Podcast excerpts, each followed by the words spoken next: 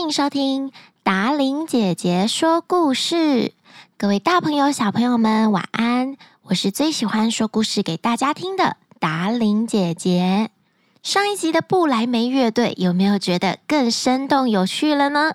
在故事里面，达伶姐姐加了一些新鲜的想法，多了一点点的背景音乐，不至于让大家听不清楚故事，但是又觉得更活泼，对不对呀？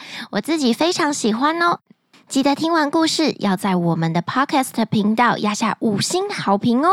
今天的故事依旧是格林童话里的故事，叫做《三兄弟》。本故事由达伶姐姐改编。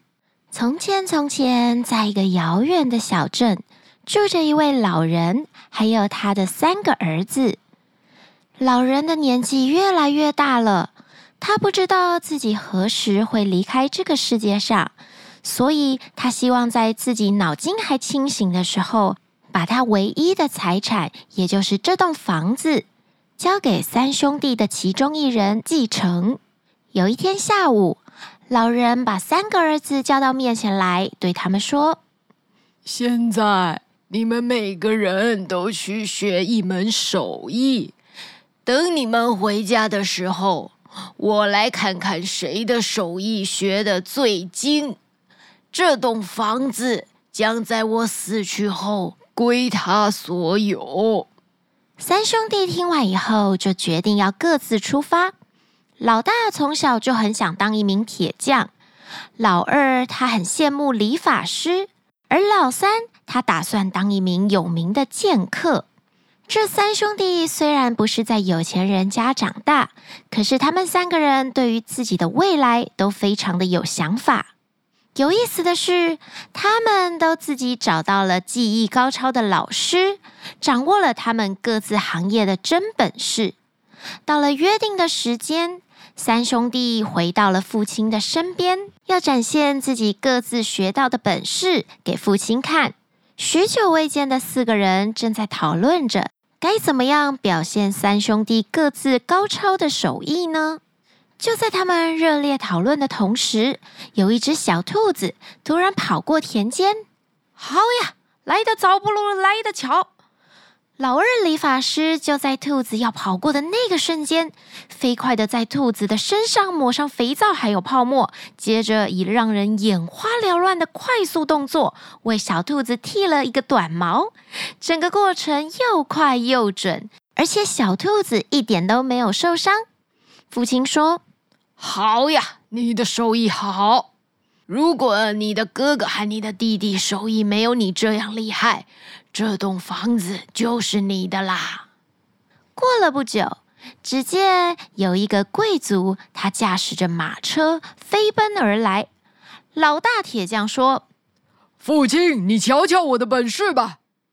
他一边说，一边就跑上去追上了马车，瞬间就拔掉了奔跑中四块原来马车的马蹄铁，又给这匹飞驰的马儿钉上了四块新的马蹄铁。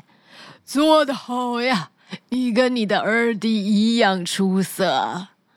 父亲这下可烦恼了，我真的拿不定主意，该把房子给谁啦？老三说话了：“爸爸，是不是也该让我一显身手了呢？”就在这个时候，天空突然下起了雨。老三就拔出剑，飞快的在头顶上挥舞起来。竟然没有一滴雨落在他的身上，雨越来越大，倾盆大雨从天而降，而老三手中舞动的剑也越来越快，结果他身上的衣服竟然是干的，如同坐在房间里一样，一点也没有湿。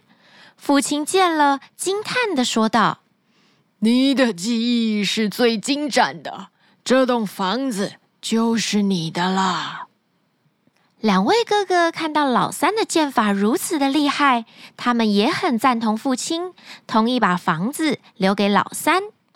不过，因为三兄弟的感情非常的深厚，他们彼此难舍难分。于是，虽然爸爸把房子送给老三，但是他们三个人还是一起留在这间房子里，各自发展着自己的手艺。每个人都成为自己那一项技艺的专家，全家人一起快乐的生活着。今天的故事，三兄弟说完了。你喜欢这个故事吗？可以拥有兄弟姐妹是一件很幸福的事情。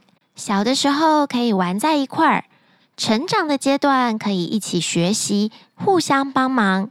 长大以后，如果家里出了什么事情，也有一个人可以跟你讨论。像达令姐姐从小就很希望可以有姐姐或是妹妹，这样我们可以在床上一起盖棉被聊天，可以一起玩公主的游戏，然后可以互相交换自己的衣服穿，还交换自己的秘密。故事里面的三兄弟并没有因为谁获得房子而谁没有获得财产而感到生气或是吵架，彼此勾心斗角。反而是对于彼此的手艺技艺都非常的赞赏，而获得继承权的弟弟也愿意把房子跟哥哥们分享。有一句话叫做“家和万事兴”，只要家庭的成员大家都开开心心的互相合作，一同努力，这样这个家就会往更好的方向发展。